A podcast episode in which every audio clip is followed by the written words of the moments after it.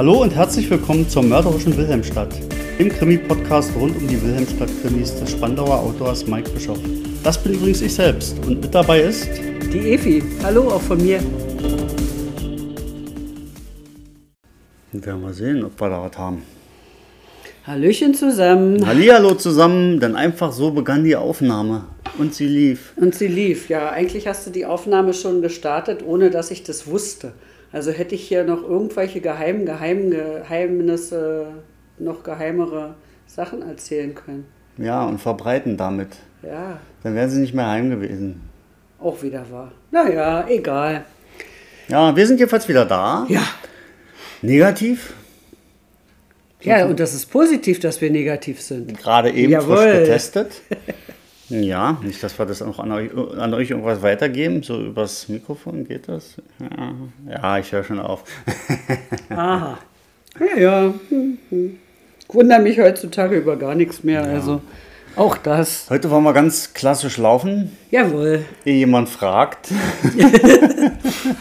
Ja, huch, Entschuldigung. Ich habe schon wieder angefangen zu putzen hier. Nee, heute wollen wir wirklich klassisch laufen. Ganz normal, ganz entspannt. Und Genau, gemütliche 23 Kilometer. ja, du bist ja gerannt wieder, als ob der Teufel hinter dir her war. Ja. Ja. Und das, nachdem ich gestern mit dem lieben Matze, hallo, ich hoffe, du stellst die Erwähnung fest, im Havelland unterwegs war, 200 Kilometer mit dem Fahrrad. Ja, stolze Leistung, stolze Ja. Leistung. Ja, der liebe Matze hat erzählt, er freut sich, wenn er erwähnt wird. Deswegen müssen wir das natürlich mal machen. Hallo, Gruß an Matze. Ja, und während ihr da durch die wilde Gegend gefahren seid, 200 Kilometer, bin ich zu einer Freundin gefahren, 20 Kilometer. 20 Kilometer. Und auf dem Rückweg habe ich gedacht, mein Gott, warum hast du nicht das E-Bike genommen? Weil der Wind, der Wind, das himmlische Kind. Dass wir 100 Kilometer gegen uns hatten. Ich hatte es nur 20 Kilometer gegen mich, aber er war gegen mich. Ja, Ja, so wir, sind, das. wir haben dabei eine neue Verschwörungstheorie entwickelt. Wobei wir natürlich sicher sind, dass es keine Verschwörungstheorie ist, sondern die absolute Wahrheit und nichts als die Wahrheit. Denn in der Nauner Ebene stehen unheimlich viele Propeller rum. Stimmt, das war die Idee. Und bisher erzählt man uns ja immer, die Regierung erzählt uns das, dass da Strom erzeugt werden würde. Totaler Quatsch ist das. Wir haben das nämlich genau gemerkt. Die Dinger laufen mit Strom und die wurden gestern einfach voll eingeschaltet, um uns Gegenwind zu verschaffen. Richtig, genau, weil ich ihn hasse wie die Pest. Den Wind. Ja, Ja, und wie ihn auch. Meine Gegenwind formt zwar den Charakter, aber nee, das ist ein Plan der Regierung, um die sportliche, den sportlichen Teil der Bevölkerung damit in die Knie zu zwingen. ich bin jetzt äh, gespannt, wie du den Übergang von der Sache zum Buch nachher kriegen willst. Ach na, da sagen wir einfach, jetzt haben wir genug gequatscht und lesen. das ist einfach. Ja, aber abgesehen davon war das Wetterchen ja ansonsten sehr schön. Es war herrliche, wunderbare Luft, Sonne ohne Ende. Sonne ohne Ende. Wir haben den ganzen Tag jeder mit jemand anderen draußen verbracht. Das war einfach richtig schön. Ja. Auch wenn es noch nicht so warm war, weil 18 Grad, weiß gar nicht, ob wir die überhaupt irgendwo erreicht haben. Aber wie auch immer, trotzdem war einfach, kam so die, Genau, wir haben bei Bäcker Backwaren eine Pause gemacht. Kirsch, Streusel, Thaler, die besten des ganzen Universums essen.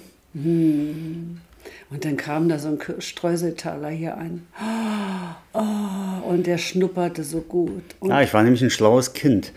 Äh, letztens waren wir nämlich schon mal bei Bäcker Backwaren. Letztens ist in, äh, in dem Fall schon eine Weile her. Und da hatten die die nicht. Und das fand ich natürlich skandalös. Ja, ist es da ja haben die mir erzählt, Mensch, rufen Sie nächstes Mal einfach vorher an und bestellen sich die, dann klappt es schon. Mhm. Habe ich gestern also gemacht. Früh um sieben, pünktlich, als Bäcker Backwaren öffnete, kurz angehalten. Da waren wir nämlich schon unterwegs mit dem Fahrrad. Kurz durchgeklingelt, ich sage, Leute, legt doch mal bitte fünf Kirschstreuseltaler beiseite. Und das sind große Teile.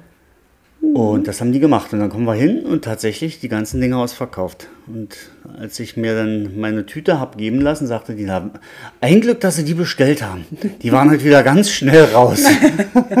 und wenn bei Bäcker Backwaren, wer den kennt, irgendwas raus ist, dann hat das schon was zu bedeuten. Ja, Denn Backwaren, der Name, der ist ja da absoluter, absolutes Programm.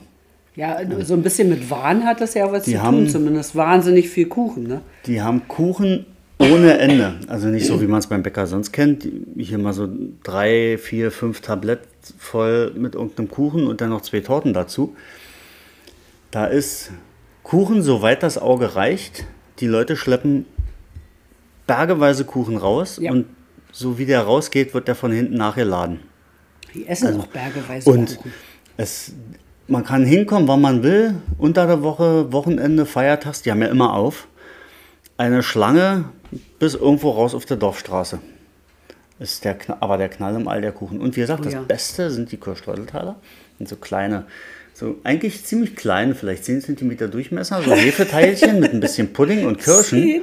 10 Ja, ja, die ursprünglichen Teilchen. Und dann wird halt eben ein Schwung Streusel drauf geworfen und der macht aus den 10 cm Durchmesser mal locker 20 Zentimeter. 20 bis 25 cm Durchmesser. Ja.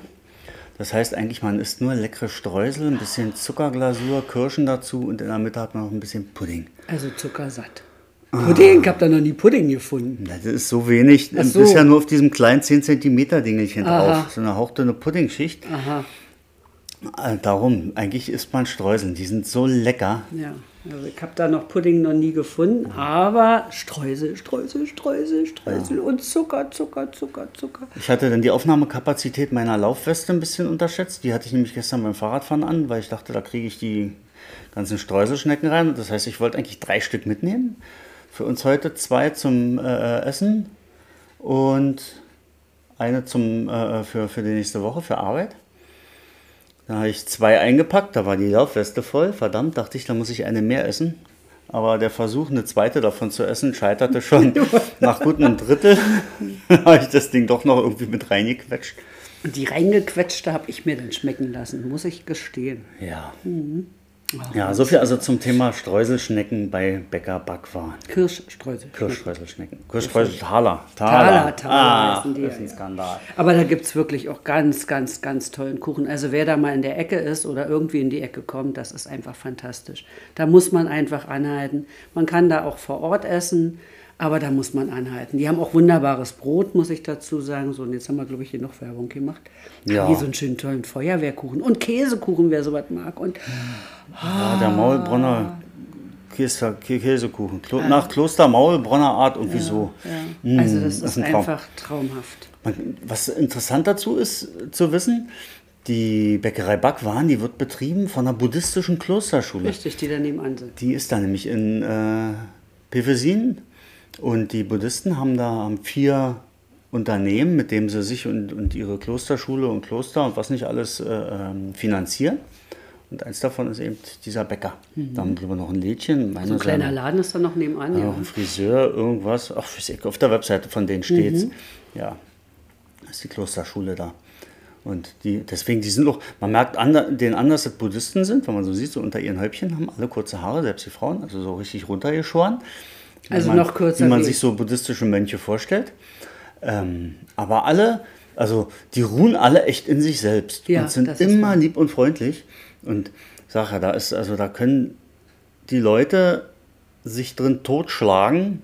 Das kann teilweise dazu Anmotzexzessen kommen, wenn irgendjemand das letzte Teilchen von irgendeinem Kuchen sich gegriffen hat. Mhm. Und die stehen einfach nur da und lächeln. Und, hm, seid ihr irgendwann fertig? Dann machen wir jetzt weiter. ja, das ist schon schön, das ist wohl wahr.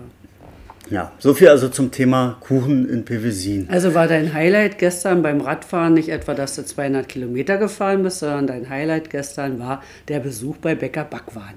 Das ist doch immer, deswegen fährt man doch die Strecke. Genau.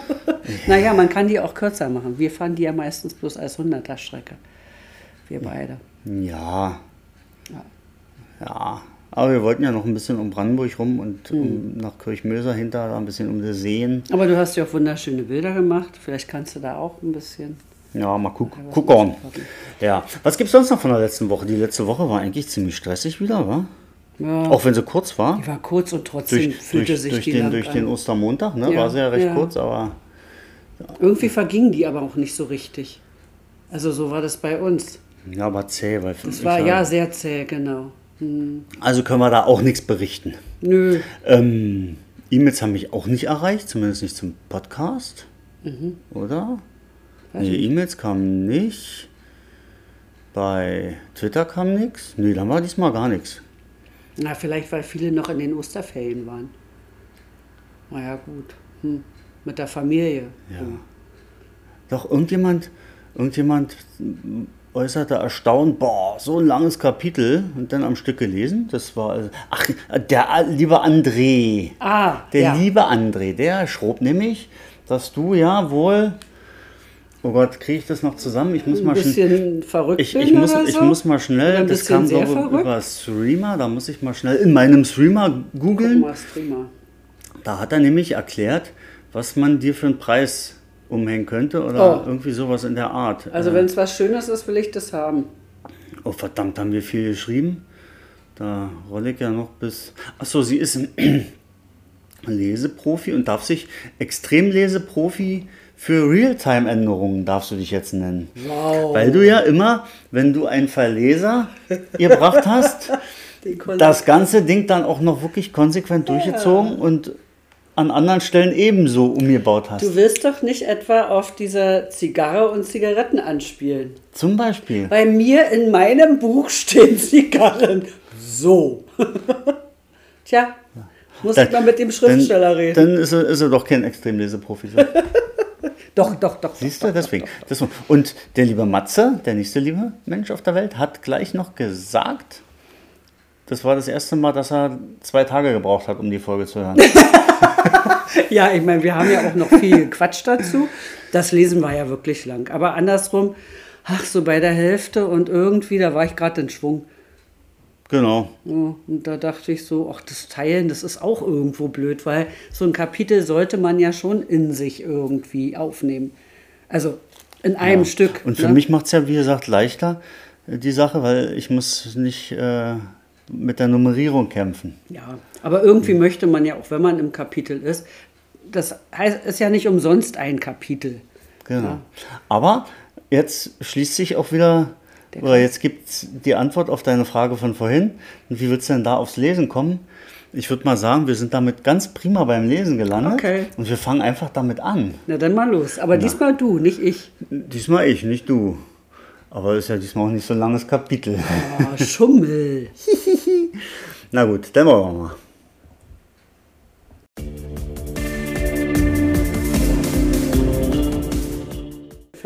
Dann wollen wir mal lesen. Wir sind bei Kapitel 10, das da heißt Ein neuer Verdächtiger. Diesmal hatte mein Wecker keine Chance. Bevor er mich wieder unsanft aus dem Tiefschlaf reißen konnte, wurde ich wach und fühlte mich zum ersten Mal seit langer Zeit wieder richtig ausgeschlafen. Einzig ein pelziger Geschmack im Mund, der von gestern Abend, vom gestern Abend noch flott verspiesenen Kebab stammte, brachte ein wenig Schatten über den sonst sonnigen Morgen. Also ging ich als erstes ins Bad, um mir die Zähne zu putzen. Wie ich im Bad ankam, sprang ich gleich noch unter die Dusche und so saß ich schon kurze Zeit später entspannt und ausgeruht beim morgendlichen Kaffee am Rechner und stöberte durch die gängigen Nachrichtenportale. Mit Fabian hatte ich mich nicht auf eine bestimmte Zeit verständigt, aber ich nahm an, dass er recht früh bei mir auftauchen würde. Während ich gerade den letzten Schluck Kaffee austrank, klingelte es an der Tür. Das musste Fabian sein. Und richtig. Er stand wieder einmal mit einer Tüte vor der Tür, hatte also Brötchen mitgebracht und wollte frühstücken. Ein Glück also, dass ich es noch nicht getan hatte. Magst du Frühstückseier oder genügt das einfache Programm? fragte ich ihn. Einfach reicht, danke. Ich hätte ohnehin keine Eier im Haus gehabt. Die Frage war aus reiner Höflichkeit. Ich streckte ihm die Zunge heraus. Aha, du hast also keine Eier. Touché. Genug geblödelt. Wir haben uns gestern noch gar keinen Plan gemacht, was wir heute wann erledigen. Ich schlage vor, zuerst geht es zur Agentur, die Frau Rosengarten einfangen und dann nachmittags in den Seglerclub. Das dortige Clubhaus macht, so wusste es mir die schlaue Tante Google zu verraten, gegen 12 Uhr auf. Sofern man uns in der Agentur bis zur Rosengarten vorlässt. Der Maulkorberlass von Markert gilt ja wohl auch für Sie. Ach, notfalls fragen wir einfach die nette Frau Gerling vom Empfang. Äh, sie weiß vielleicht.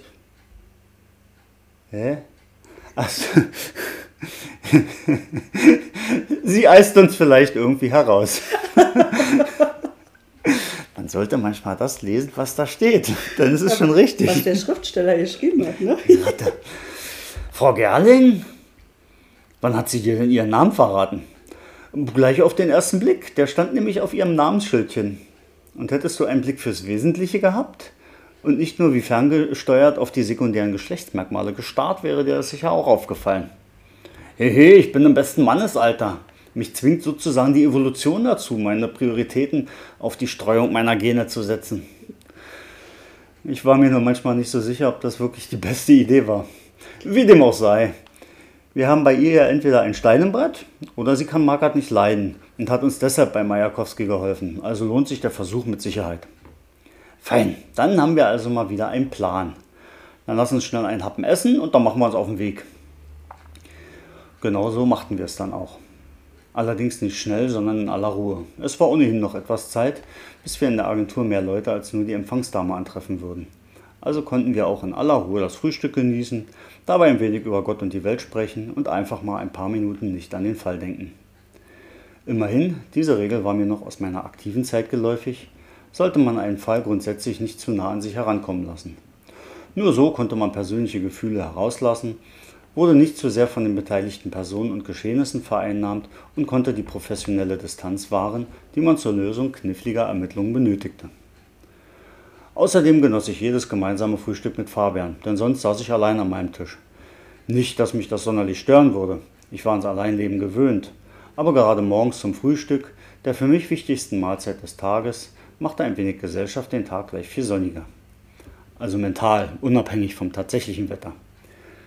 Werner! Erde an Werner Böhme! Werner Böhme von Erde, kommen! Fabian gab mir einen Schubs an die Schulter und schaute ihn entsetzt an. Huch, was ist denn los? Ich war verwirrt. Ich rede die ganze Zeit mit dir. Wundere mich, dass keine Antwort kommt und du sitzt mit abwesendem Blick herum, zeigst keine Regung und reagierst nicht auf Ansprache. Ich dachte beinahe, du hast einen Schlaganfall und wollte gerade schon die Feuerwehr holen. Oh, sorry, ich war eben in Gedanken ganz woanders. Das hat man wohl gemerkt. Was hast du denn gesagt? Ich wollte eigentlich nur die Butter haben. Inzwischen habe ich mich aber selbst schon ein wenig gestreckt und mit meterlangem Arm habe ich sie ganz elegant selbst gegriffen. Genau, und bei der Gelegenheit einen alten Mann aus seinen Gedanken gerissen. Dein Glück nur, dass es gerade kein schöner Traum war, den du gestört hast, sonst hätte ich dir aber richtig und aber sowas von. Was denn, den Hintern versohlt? Genau. Jetzt aber gut damit. Ich bin wieder hier am Tisch in dieser Welt und zu dieser Zeit. Und bereit, jede Menge böse Mörder zu fangen, richtig? Meinetwegen auch das. Wobei mir da ein einziger durchaus reichen würde. Irgendwann will ich auch endlich mal meine Pension genießen. Sonst hätte ich auch gleich meine Dienstzeit verlängern können, wäre ich so scharf darauf, nichts anderes zu tun, als Mörder zu jagen. Geht denn sowas? fragte mich Fabian mit ungläubigem Blick.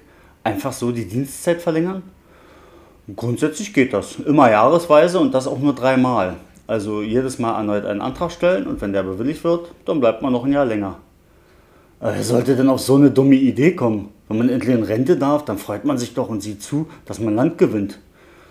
Sollte man meinen, ja. Aber es gibt genug Leute, die das wirklich tun. Ich habe dabei auch nie einen rechten Sinn drin gesehen. Außer einem finanziellen Sinn, denn das Land zahlt im Jahr der Verlängerung 20% höhere Bezüge. Oh, Beamter müsste man sein. Nun halt du mal die Füße still. Dir sollte es doch gut gehen. Hast doch, dein, doch nach Erbtantchens Dahinscheiden gleich den Taxifahrerjob an den Nagel gehängt. Schon richtig, aber immerhin kann ich nicht von mir behaupten, mir würde der Staat den Lebensarm finanzieren, sondern ich muss mich von hart ererbten, äh, mit hart ererbtem Geld durchschlagen.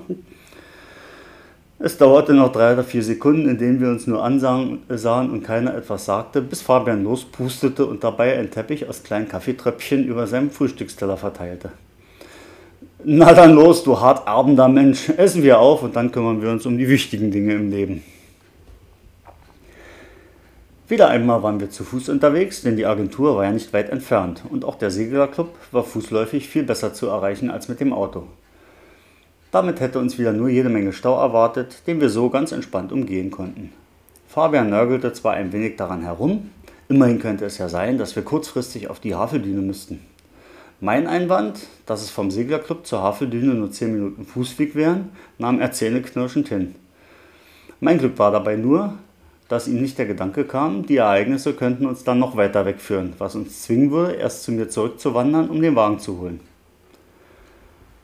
An der Agentur angekommen, sahen wir Markert, der gerade heraustrat und dann eiligen Schrittes die Straße überquerte, sich in ein Auto setzte und wegfuhr. Prima, der Wachhund ist verschwunden. Das gibt uns freie Bahn bei der Rosengarten. Ja, wenn sie überhaupt mit uns reden will. Warum sollte sie nicht? Ihr Chef wurde gerade erst um die Ecke gebracht. Das macht, so macht sie ja potenziell arbeitslos. Nee, Quatsch, jetzt muss ich nochmal anfangen. Warum sollte sie nicht? Ihr Chef wurde gerade um die Ecke gebracht und das macht so potenziell arbeitslos. Da ist sie doch sicher daran interessiert, dass derjenige auch hinter Gitter kommt, der ihrem Chef und damit auch ihr das angetan hat. Wir gingen in die Agentur und als die Empfangsdame uns erkannte, zeigte sie uns ein freundliches Lächeln. Guten Tag, die Herren Ermittler. Ich nehme an, Sie möchten zu Frau Rosengarten? Guten Morgen und ja, das haben wir vor. Sie haben Glück. Der Markert ist gerade weg und kommt auch vor dem späten Nachmittag nicht mehr hier rein. Sie können also gefahrlos mit ihr reden. Ich habe Sie auch schon kurz darauf vorbereitet, dass Sie beide heute sicherlich wieder auftauchen werden. Gehen Sie also einfach durch. Die letzte Tür ist das Vorzimmer des Chefs. Dort finden Sie Frau Rosengarten. Mit einer einladenden Geste wies sie uns den Weg in die heiligen Hallen der Werbeagentur Fuhrmann, ohne auch nur einen Moment ihr bezauberndes Lächeln zu verlieren. Am Vorzimmer zu Fuhrmanns Büro angekommen, klopfte ich vorsichtig und noch bevor ich die Klinke herabdrücken konnte, rief es Ja bitte, kommen Sie einfach herein. Wir wurden also tatsächlich erwartet. Im Vorzimmer erwartete uns eine Frau mittleren Alters, deren Gesichtszüge sehr maskulin wirkten. Sie war nicht schlank, aber auch nicht dick, eher durchtrainiert, kräftig gebrauch, äh, gebaut und entsprach somit ganz und gar nicht dem, was wir über Fuhrmanns bisherige Assistentinnen gehört hatten. Entsprechend musste wohl auch mein Gesichtsausdruck gewesen sein, denn sie begrüßte uns mit den Worten Guten Tag, die Herren. Ich sehe, Sie haben jemand ganz anderes erwartet, richtig? Dabei lächelte auch sie, was bei ihr jedoch zwar freundlich, aber auch ein wenig hart wirkte. Äh, ja, also erstmal guten Tag. Mein Name ist Böhme und das hier ist Herr Dost. Frau Gerling war ja schon so freundlich, unser Erscheinen anzukündigen. So ist es. Ich habe heute mit Ihnen gerechnet. Ehrlich gesagt jedoch ein wenig später. Ich hatte bei der Erwähnung privater Ermittler irgendwie einen zerknitterten, Kette rauchenden Privatdetektiv im Sinn, der bis zu den Mittagsstunden den Whisky-Rausch vom Vortag in irgendeinem Schrottauto ausschläft. Sorry. Ihre Offenheit, ihr schien ihre Offenheit sichtlich peinlich zu sein. Filmklischees kennen wir, aber das ist kein Problem. Und manchmal ist es ja auch ganz nett, mit Bruce Willis in Zusammenhang gebracht zu werden. Wir haben übrigens Glück, denn Markert, der ist eigentlich der Personalchef hier und hat derzeit die Geschäftsleitung inne, hat allen verboten, mit jemand anderem als der Polizei zu reden. Deshalb hatte ich mit Frau Gerling schon einen Plan B ausgeheckt, nachdem wir uns in einem kleinen Café zwei Ecken weiter getroffen hätten. Ich hätte dann die Agentur mit der Ausrede verlassen, allerlei Dinge zur Post bringen zu müssen. Aber Markert ist jetzt weg und wir können gleich hier reden. Sehr gut. Wir hatten nämlich zunächst die Befürchtung, Sie wollen gar nicht mit uns reden. Oh, doch. Immerhin helfen Sie ja auch denjenigen zu finden, der dem Chef das alles angetan hat. Bei der Erwähnung von Fuhrmann traten ihr ein paar Tränen in die Augen. Sie schienen ihn gemocht zu haben. Etwas, das wir noch irgendwie richtig einordnen mussten. Die Polizei hat ja schon mit Ihnen gesprochen. Der leitende Ermittler sagte uns, dass Sie wohl nicht allzu viel helfen konnten. Aber wir versprechen uns ganz andere Informationen. Denn unser Ermittlungsansatz ist ganz anders als der von der Polizei, die ihre Ermittlungen vornehmlich auf forensische Spuren setzt, während wir nur das Umfeld des Opfers befragen können. Wir haben auch schon mit vielen Leuten über Herrn Fuhrmann gesprochen und dabei hat sich ein sehr ambivalentes Bild ergeben, weshalb wir uns von Ihnen doch recht wichtige Informationen erhoffen. Fabian verdrehte neben mir die Augen und mir wurde bewusst, dass ich wohl ein wenig schwurbelig gesprochen hatte. Aber Frau Rosengarten ließ sich davon nicht irritieren. Ich vermute jetzt einfach mal, Sie spielen auf die Geschichten an, nach denen der Chef jedem Weiberrock nachjagte, den er kriegen konnte, richtig? Das war es in etwa, worauf ich unter anderem hinaus wollte. Okay, das kann ich ganz entspannt erklären, denn der Chef war in dieser Hinsicht erschreckend ehrlich zu mir. Schon beim Bewerbungsgespräch kam es zu einer interessanten Szene. Er hat nämlich den Markert, der als Personalchef natürlich bei den Gesprächen dabei war, zwischendurch einfach hinausgeschickt.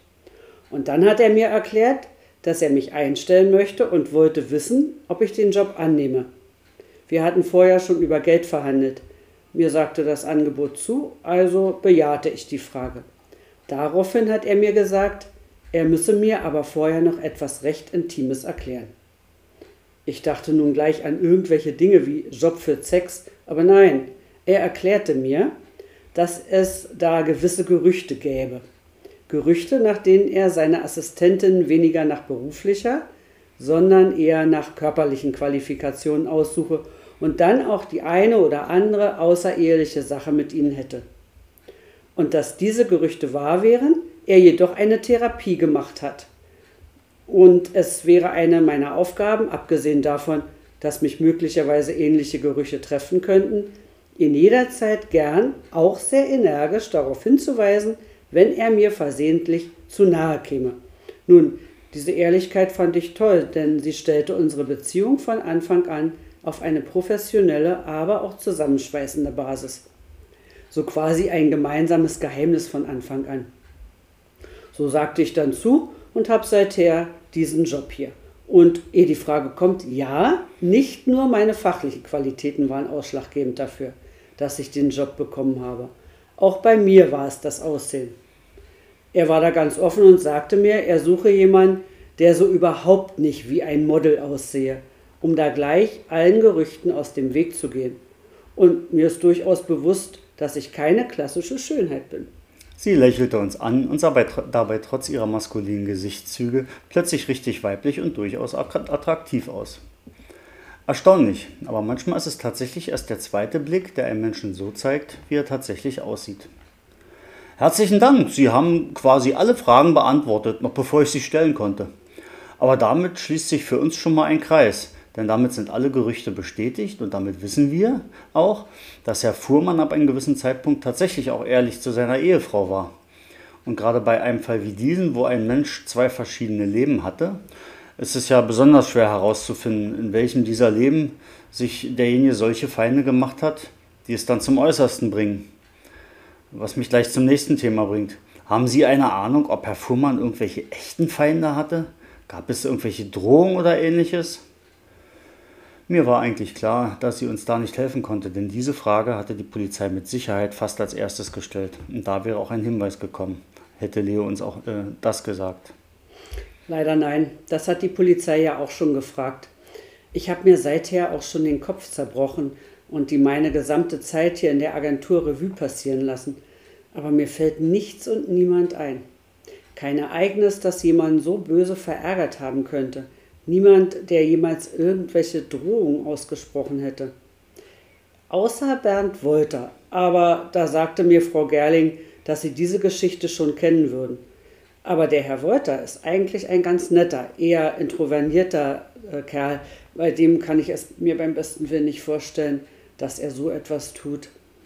Der hat auch gar nicht genug Mumm dazu. Also selbst wenn er wollte, könnte er das gar nicht durchziehen. Ja, man sollte Mensch, niemals Menschen unterschätzen, die alles verloren haben. Klar, aber nicht der Wolter. Der hätte es vielleicht nicht geschafft, die Entführung zu machen, dann aber eher nach ein paar Stunden von selbst aufgegeben. Nein, der kommt ganz sicher nicht in Frage. Da sind wir aktuell noch anderer Meinung, meldete sich Fabian zu Wort. Es gibt da noch allerlei Zweifel, die ausgeräumt werden müssen. Aber noch etwas anderes. Sie sagten ja, Sie hatten die Absprache, dass Sie energisch werden, wenn Ihnen Herr Fuhrmann zu nahe kommt. Wurde das dann auch mal nötig? Nein, er hat von Anfang an stets gebührend Abstand gehalten. Klar, manchmal kommt man sich schon näher, gerade wenn man gemeinsam an Entwürfen für eine Kampagne arbeitet. Aber das ist dann nur versehentlich und keineswegs irgendwie sexuell gemeint. Nein, da war er wirklich ein Gentleman, wie man so schön sagt. Damit hatte sie endgültig bestätigt, dass sich Arthur Fuhrmann gebessert hatte. Wobei uns das ja ohnehin schon klar war und vor allem auch irrelevant für unsere Ermittlungen. Auch für Sabine dürfte diese Information Gold wert sein, denn sie half Zweifel auszuräumen, die dem Andenken an ihren Mann möglicherweise einen bitteren Beigeschmack gegeben hätten. Allerdings hatte sie auch Volta ein wenig aus der Schusslinie gerückt und wir brauchten langsam einen neuen Verdächtigen oder tatsächliche Beweise gegen Volta. Frau Rosengarten, vielen Dank. Sie haben uns tatsächlich weitergeholfen. Zwar haben sie uns unseren Hauptverdächtigen madig gemacht, aber insgesamt war es durchaus hilfreich für uns. Fabian schaute mich fragend an und auch Frau Rosengarten wirkte irritiert. Haben Sie denn Herrn Wolter tatsächlich in Verdacht, das getan zu haben? Ja, bisher deutete viel, hin, viel auf ihn hin oder vielmehr war es so, dass er als Einziger ein wirklich brauchbares Motiv hatte. Allerdings haben sie uns auch nicht als Erste erklärt, dass er zu so einer Tat wohl kaum fähig ist, was mich nun ehrlich an seiner Täterschaft zweifeln lässt. Aber ganz können wir ihn natürlich noch nicht ausschließen, gab Fabian zu bedenken. Vermutlich in erster Linie deshalb, weil er sich ja komplett auf Volta eingeschossen hatte und ihm die Sache unbedingt beweisen wollte. Ganz ausgeschlossen wird ohnehin niemand, zumindest solange nicht, bis wir sicher den Täter gefunden haben. Frau Rosengarten, nochmals vielen Dank. Sie werden uns Nee, wir werden Sie dann jetzt in Ruhe lassen. Vielleicht noch eine Frage aus reiner Neugier. Jetzt, wo Herr Fuhrmann tot ist, wie wird es da mit Ihnen in der Agentur weitergehen? Da mache ich man mir Sie weiterhin beschäftigen? jetzt ich. Da mache ich mir keine Sorgen. Als Assistentin der Geschäftsleitung arbeite ich jetzt erstmal für Markert und dann müssen wir sehen, was Frau Fuhrmann vorhat. Sie wird das hier ja wohl erben, also muss sie entscheiden, wie es weitergeht. Aber solange die Agentur nicht komplett geschlossen wird, rechne ich mir gute Chancen aus, auch weiterhin beschäftigt zu bleiben. Das freut mich dann. Na los, Fabian, machen wir uns auf den Weg. Auf Wiedersehen, Frau Rosengarten. Ich gab ihr noch die Hand und ging los. Fabian tat es mir gleich. Am Empfang verschiedeten wir uns noch von Frau Gerling, Fabian dabei ein wenig überschwänglicher, als es nötig gewesen wäre, und verließen die Agentur. Fein, na fein, da geht unser Verdächtiger langsam wirklich flöten. Noch ist nicht aller Tage Abend und wer weiß, nur weil die Rosengarten den Volta mochte, musste er noch lange nicht so lieb und brav gewesen sein, wie sie es uns gegenüber darstellt. Ich antwortete darauf nichts, sondern trottete los in Richtung Scharfe Lanke. Die Scharfe Lanke ist eine hübsche Bucht an der Havel, die auch Pichelsdorfer Fenster genannt wird. Rund um die Bucht findet man allerlei Segel- und Ruderclubs. Wenn man von der nördlichen Seite in Richtung Südosten schaut, kann man in einiger Entfernung den Grunewaldturm sehen. Die westliche Begrenzung bildet die Haveldüne, die erhaben über dem Panorama der vielen Bootsanleger bis hin zur Marina Lanke, einem der größten Berliner Yachthäfen, reichte. Ein echtes Postkartenpanorama, das früher tatsächlich auch oft auf Postkarten gedruckt wurde. Heutzutage jedoch in Zeiten von E-Mail und Social Media gab es keine Postkarten mehr. Zumindest nicht aus der Wilhelmstadt. Mit etwas Glück bekam man eine aus Spandau, aber die vielen hübschen Postkarten mit lokalen Motiven, die waren ausgestorben. Schade eigentlich, denn auch heutzutage freute sich doch jeder über eine nette Postkarte, die Freunde oder Verwandte aus dem Urlaub schrieben oder auf dem man ein paar schöne Fleckchen seines Urlaubsortes zu sehen bekam. Kurze Unterbrechung. Wie ihr wisst, gibt es diesen Podcast kostenlos und damit auch meine kompletten Bücher. Das soll auch so bleiben aber dennoch darf jeder gerne meine Arbeit unterstützen. Das geht ganz einfach per PayPal oder per Banküberweisung. Alle Infos dazu findet ihr in der Podcast-Beschreibung. Und jetzt weiter mit der mörderischen Wilhelmstadt. Nachdem wir die Heerstraße gequert hatten, führte unser Weg direkt durchs Pichelsdorf, vorbei am ältesten noch erhaltenen Haus dieses Stadtteils. Der ehemalige Dorfkrug war weit über 200 Jahre alt. Durch einen kleinen Schleichweg kamen wir dann direkt ans Ufer der Scharfen Lanke und standen kurz davor, äh, darauf vor dem Seglerclub Theodoro. Dahinter sah man die vielen kleinen Lauben der Kolonie Boxfelde. Dort hatte einst sogar Albert Einstein eine Laube. Ein Umstand, auf den man sich auch heute noch gern beruft und mit dem man durchaus ein wenig angibt. Dabei wird dann immer wieder ein altes Zitat von ihm zum Besten gegeben. Mein Schlösschen erweist sich wasserdichter als meine Segeljolle. An dieser Laube waren wir sogar vorbeigekommen, als wir den kleinen Schleichweg als Abkürzung zum Seglerclub nahmen. Aber die Kolonie Boxfelde sollte ebenso wenig unser Ziel sein wie das wasserdichte Schloss eines schon lange verstorbenen Physikgenies. Wir wollten in die Messe des Seglerclubs und uns beim dortigen Ökonomen, wie der Wirt im Seglersprech genannt wurde, umhorchen. Na, dann mal ab in die Kneipe. Vielleicht gibt's ja hier gleich ein Häppchen zu essen. So langsam knurrt mir nämlich schon wieder der Magen, drängelte Fabian in Richtung Clubhaus während ich noch ein wenig meinen Blick über die malerische Bucht schweifen ließ.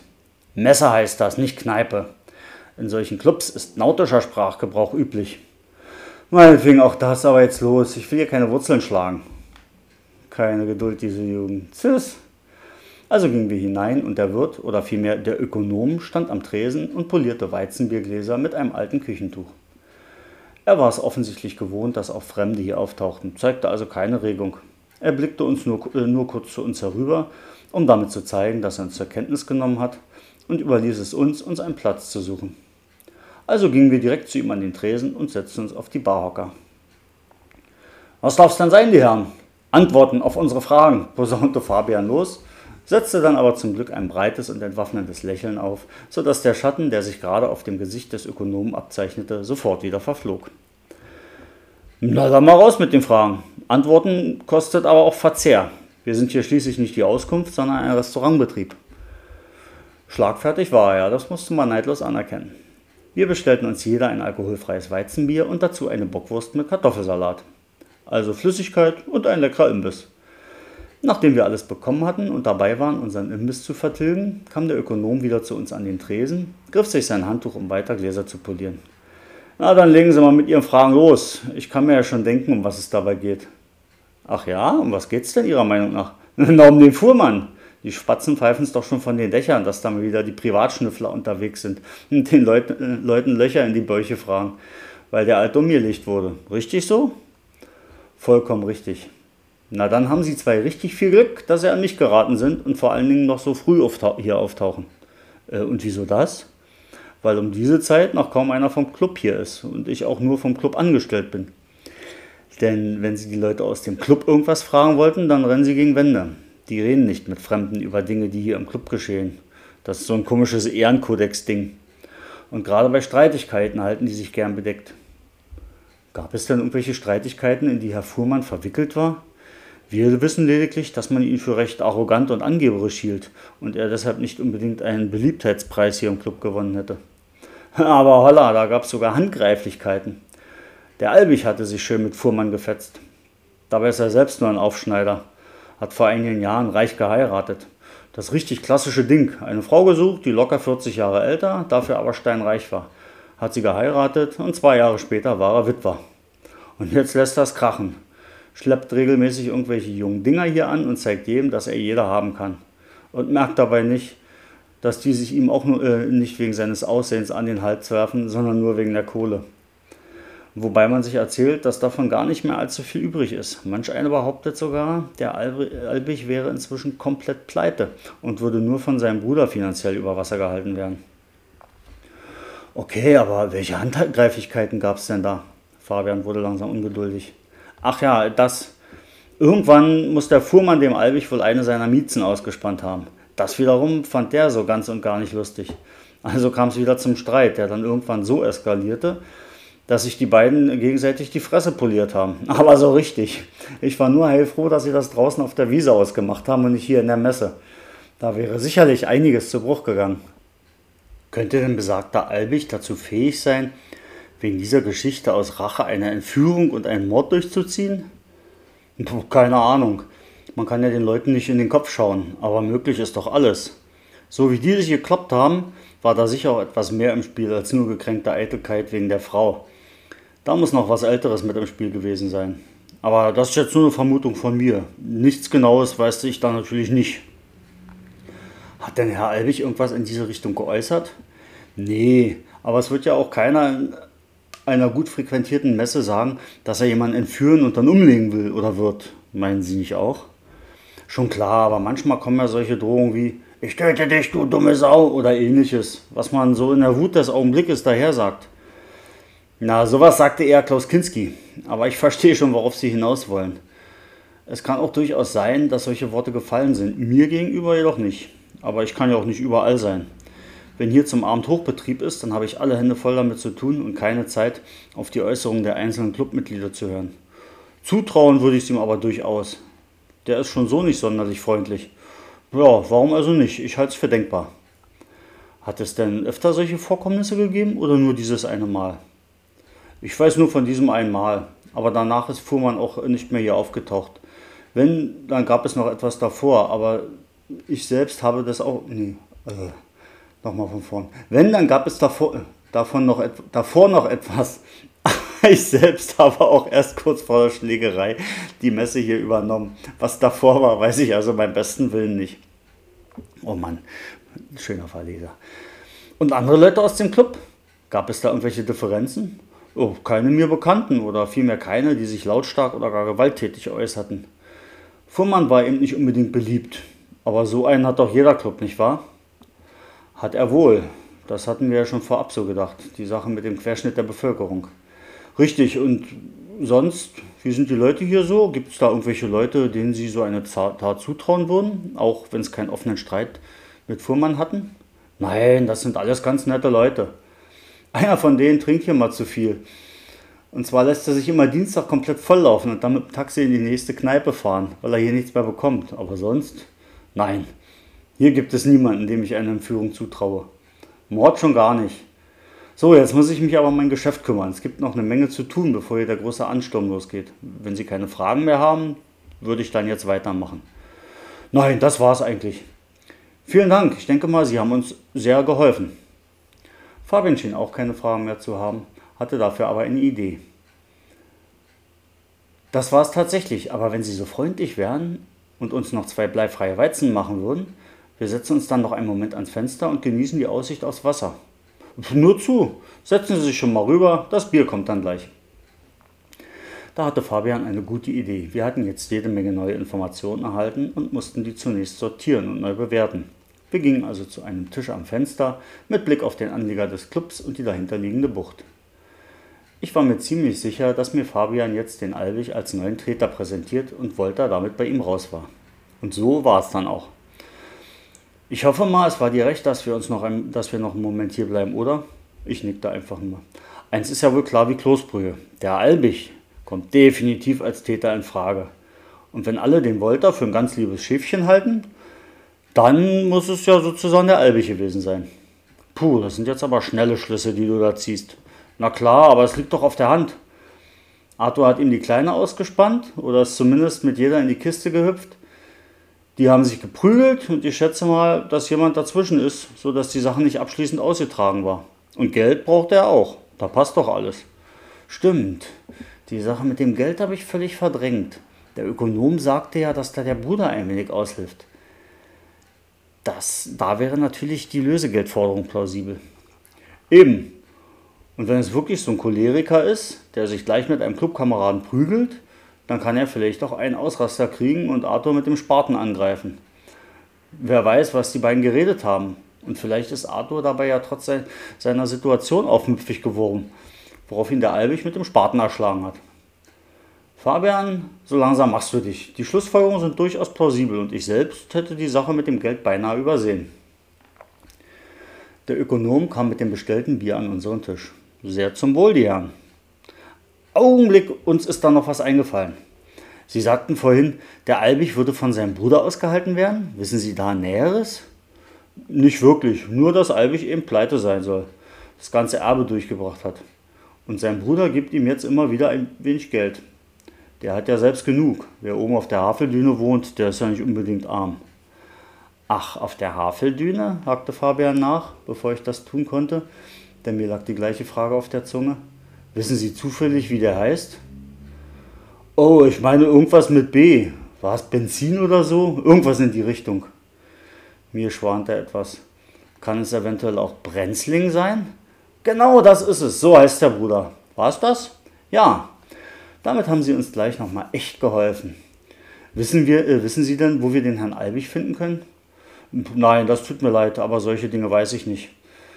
Ja, manche Mitglieder erwähnen schon mal im Gespräch an der Bar, wo oder wie sie wohnen, aber von Albig weiß ich da überhaupt nichts.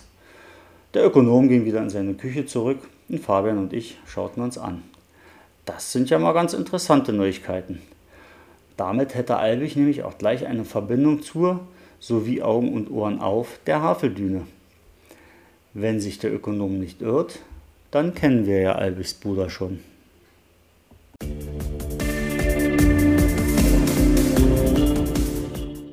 Siehst du, wieder ein neuer Verdächtiger. Hm. Ja. Das, spannend ist ja, siehst du, waren noch mehr Informationen, die mir zugetragen wurden letzte Woche, wie es denn so tröpfchenweise kommt. Ja. Ähm, meine These, dass es ja möglicherweise Rita gewesen sein könnte, ja. Ja, die könnte vielleicht sogar fast passen, denn es gibt noch jemanden, der eine Frau als Täterin vermutet. Aha. Wer denn? Ja, naja, Rita, sag ich jetzt mal. So, nee, er hat, er hat ja keinen Wer geäußert, nur dass Ach es so, eine Frau so, gewesen sein so, könnte. ja, ja, ja, ich habe ja nur, naja, muss ja nicht Rita gewesen sein. Vielleicht war es ja irgendeine andere Frau. Wir haben ja mehrere. Seine Wir haben, ja, wir haben seine eigene, Der Täter ist ja meistens im engsten Umfeld. Mhm. Äh, ja, das ist, da müsste man sich nur noch eine Möglichkeit überlegen, wie sie es geschafft hat, ähm, obwohl ja die Polizisten immer bei ihrem Haus sind, schnell zum Teufelsberg zu gehen, sich den Beutel zustecken, äh, zu, jedem zu, zu jedem zu lassen zu tun und wieder zurück. Wobei das natürlich irgendwo hinkt, weil sie hat ja die Kohle im Safe gehabt. Was soll sie da, das erst das Lösegeld da? Oder fast. Und der naja, war auf Konto, da hatte naja, sie auch Zugriff. Ja, aber es ist natürlich so, ähm, wenn er gleich abgemuckst ist, kommt sie ja sowieso als Täter in Frage. So gibt es also die Entführung, super organisiert.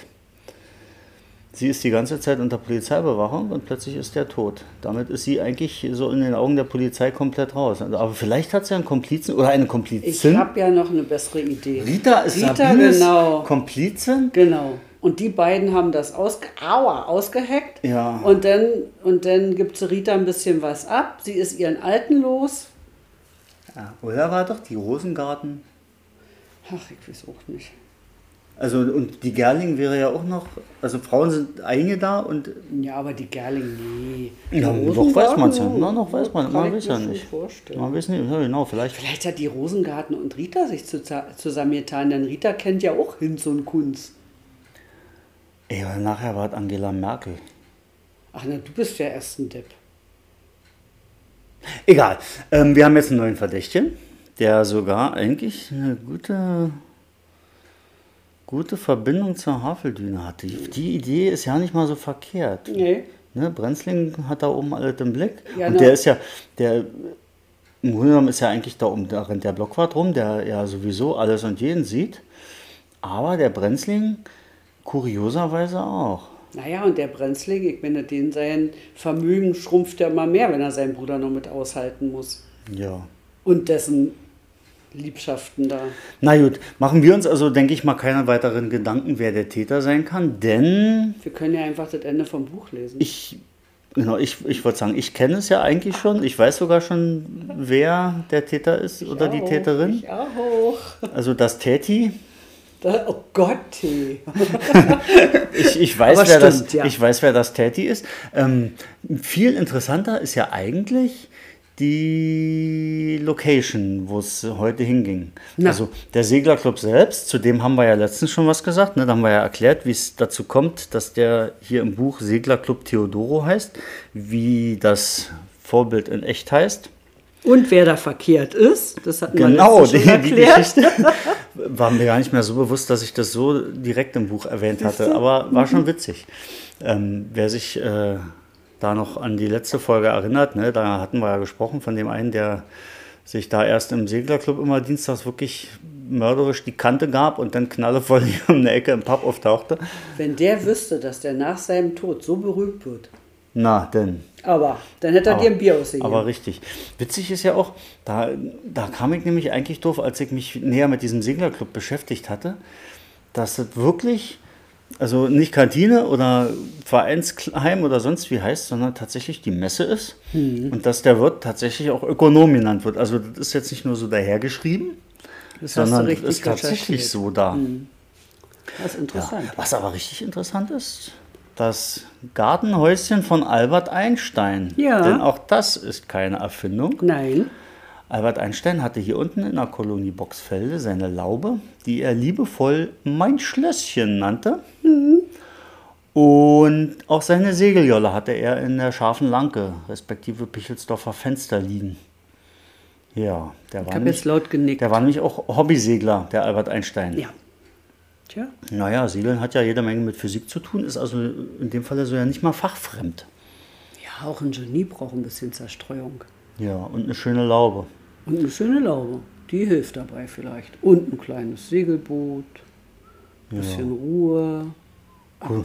Muss ansonsten muss schon cool sein, wenn man da so seine Laube hat und dann sagen kann, also die Laube hier, wo ich jetzt mein Wochenende verbringe immer, die gehörte einst Albert Einstein. Ja. Einzige, was ich jetzt nicht weiß, ob die Sache, wie, wie sie eigentlich, wie er so losgeworden ist letzten Endes, ob, ob er die verkauft hat oder ob es äh, Enteignung war, weil Einstein war ja mhm. Jude und der, der nach Amerika gegangen ist. Das ist immer schwer zu sagen. Ist, da habe ich mich noch gar nicht mit befasst. Könnte man vielleicht noch mal Da, googeln das wäre danach. das wär interessant, ja. Das wäre ja. mal interessant zu wissen, ja. Nee. Ja, das ist also, das ist das tolle Neue, was wir hatten. Ja, eigentlich eine ziemlich interessante, nicht nur interessante, sondern eine, eine berühmte Geschichte, oder zumindest die Geschichte einer berühmten, weltberühmten Person. Und hier, die hier in der Wilhelmstadt die Wochenenden verbracht hat. So, jetzt wisst das, Leute. Die Wilhelmstadt, ja, ist nicht nur irgendein Spandauer Stadtteil, ist Weltstadt. So, jetzt haben wir es eingegeben. Ja, Ja, ja, ja, ja. ja, nun ist es ja eigentlich so, der Spandauer hält ja sowieso an sich schon ziemlich viel auf sich selbst und sein Spandau. Aber hier in der Wilhelmstadt ist es eigentlich, und zu Recht, zu Recht, wie wir jetzt wissen, ja, noch, noch viel eher so. Gilt das auch Also- für die Also, Zugezogenen? also wir sind ja im Grunde genommen keine Spandauer, dürfen wir ja nicht sein, weil wir zugezogen sind, aber Ach wir so. sind ja Wilhelmstädter. Die Wilhelmstädter sind da viel, viel weltoffener. Aha, Das ist also die Weltstadt Wilhelmstadt. okay, okay. Ja, ist das schön. Ach, herrlich. Ja, ansonsten gab es ja nichts Neues. Ne? Die Agentur kannten wir ja inzwischen schon. Ja. Der Volta, der scheint es ja doch nicht gewesen zu sein. Ne? Also es ist schon interessant, es wird immer spannender. Ja, ja, ja, so. Vor allen Dingen, ja, die beiden rennen da rum und ja, jetzt ist der eine Verdächtige weg, dann nehmen wir halt Albig als nächsten, dass wir wenigstens überhaupt einen haben. Na, solange ihnen die Verdächtigen nicht ausgehen, ist Ja, das ja in Ordnung. aber sind doch voll die Nichtskönner. Guck mal, wir überlegen hier fünf Minuten und haben gleich so und so 25 viel Verdächtige. hochgradig Verdächtige, von denen wir wenigstens 20 auch knallhart andichten können, wie sie das Ding gedreht haben. Aber ich muss und die beiden haben gerade mal einen. Ich muss dich da so ein bisschen bremsen. Wir haben zwar einen Haufen Verdächtige, aber nicht unbedingt die entsprechend passenden Gründe. Doch, Motive haben wir für alle. Ach Quatsch. Ja, dann finde ich die. Kann man sich ja ausdenken. Kannst du noch ein Buch schreiben? Nee. Nee. Geht ja um die Klärung des Falles. Ach so, deswegen. Ja, da fragt man sich, was hat der Böhme sein ganzes Leben gemacht als Ermittler? Dass der jetzt immer noch nicht raus hat, wie man mehrere Verdächtige konstruiert. Also die Fragezeichen über deinem Kopf, die leuchten förmlich. Außerdem wissen wir, im Zweifel war es Merkel schuld. Wieso denn das? Weil sie immer schuld ist, wenn irgendwas ist doch so. Da die Hirnis, die so draußen rumrennen, immer, ja, danke Merkel, danke Merkel. Dann muss sie ja schuld sein. Dann passt es. Ist ja nicht anders. Ja, ja, ja. Wenn sie für alles andere sonst auch als äh, die Schuld zugeschoben kriegt. Jetzt ist, jetzt ist halt Bundeskanzlerin Scholz schuld. Ach ja? Ja, Oh ja. also. Die, Ach nee, ach nee. So, ich glaube, wir haben jetzt einen Haufen Dünnsinn erzählt, einen Haufen Quatsch noch nebenbei dazu. Ja, die Stimmen, Mir die, die verlassen uns ja auch. ein, ja. Wie man gehört hat, Nichts ist es mir unterwegs jedenfalls. öfter passiert. Mhm. Und irgendwie habe ich heute auch Stress mit meinen Augen, denn teilweise konnte ich echt nicht lesen, was da geschrieben stand. Was man gemerkt hat. Kurz Lesehilfe. Ja, da bin ich mal zwischen, zwischen den Zeilen hin und her gesprungen und ich habe mir die schon extra groß gestellt. Oh, Jetzt du meine Schrifteinstellung haben müssen. Also fast hatte ich die ja. ja. Das ja. Und was gut. man hoffentlich nicht gemerkt hat, wir haben nämlich zweimal auf Stopp gedrückt beim Aufnehmen, beim Vorlesen. Da wäre mir sonst der Frosch irgendwann aus dem Hals gesprungen, den musste ich erstmal runterspülen. Ja, ja, der wollte. musste die Kehle das- befeuchtet werden. der Was aber daran liegt, muss, muss ich dazu sagen, das liegt tatsächlich an der Radtour von gestern. Denn äh, war ich ja, wie gesagt, mit dem lieben Matze unterwegs und so oft sind wir ja nicht unterwegs. Und wenn wir unterwegs sind, gibt es immer viel zu erzählen. Also haben wir natürlich wie die Entenasche geplappert. Und so. da sagt man immer Frontratschen. so, aber jetzt plappert man und plappert man und plappert man. Und wir hatten ja die letzten 100 Kilometer Gegensturm. So, das heißt, selbst wenn wir nebeneinander fuhren, wenn wir normal gesprochen haben, haben wir uns nicht verstanden. Habt also euch also so, angeschrieben. So donnerte der Wind. Also mhm. entsprechend laut musste man sich dann ja, unterhalten. Oh, und dann tat mir hinterher langsam richtig der Hals weh. Und der Wind tut dann das. und, und heute merke ich, äh, dass der Hals noch angegriffen ist. Also wenn wir dir jetzt ein Teechen kochen und dann wird das wieder Nee, besser. nee. Na gut, dann Ich werde mir gleich noch eine Limonade zusammenrühren. machen wir das so. Dann werden die Beine hochgelegt. Dann machen wir den Podcast noch fertig und dann schauen wir mal, was die große schwarze Fläche dort an der Wand an Bewegbildern zu bieten hat. Okay. So, und somit sind wir jetzt am Ende. Sonst quatschst du hier noch eine ganze Stunde Völlig, irgendwelchen ich Quatsch. bin sowas von am Ende. Der Mann, der Mann, der schafft mich heute. Okay, liebe Leute, liebe Höris, wir freuen uns, dass ihr uns auch heute wieder bis hier an dieses Ende begleitet habt. Die letzten zehn Minuten waren übrigens nicht ganz so wichtig, also Doch, ist alles wichtig, was wir sagen. Hängt an unseren Lippen mit den Ohren. ja, das mache ich die ganze Zeit, weil ich äh, hoffe immer, dass du irgendwann jetzt endlich aufhörst zu plappern. Ja, also schönen Dank fürs Zuhören. Wir freuen uns natürlich wahnsinnig, wenn ihr nächste Woche wieder dabei seid. Auf jeden Fall, bitte. Zum elften Kapitel von Nachts am Teufelsberg. Das Bleib- da heißt, muss ich erst mal selber nachgucken, Lücken füllen. Oh weia, da werden Lücken gefüllt. Okay. Okay, wollen wir jetzt nicht mutmaßen, welche Lücken gefüllt werden? Nee, sonst quatschst du noch eine Stunde. Wird's, äh, nimmt's doch noch epische Ausmaße an. Empfehlt uns alle weiter, gebt uns Herzchen, wo es nur geht Und bleibt schön neugierig. und gesund. Sowieso. Dann tschüssi. Tschüss. Tschüss.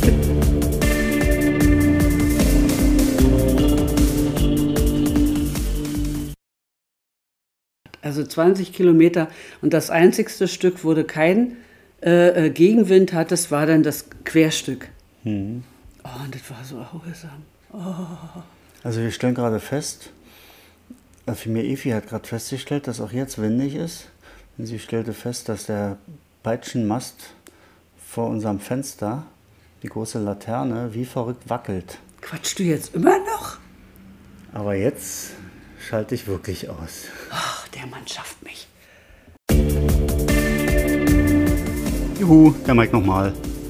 Hier im Podcast lese ich meine Bücher ja einfach so vor. Für jeden. Natürlich kann man sie aber auch kaufen. Als E-Book und in einer echten Papierversion. Wenn der Podcast also euer Interesse geweckt hat, die Bücher auch mal selbst lesen zu wollen, bekommt ihr sie überall im Buchhandel oder online bei den üblichen Verdächtigen. Und notfalls gibt es bei mir auf der Webseite alle Bezugsquellen. Dankeschön und jetzt aber wirklich Tschüss.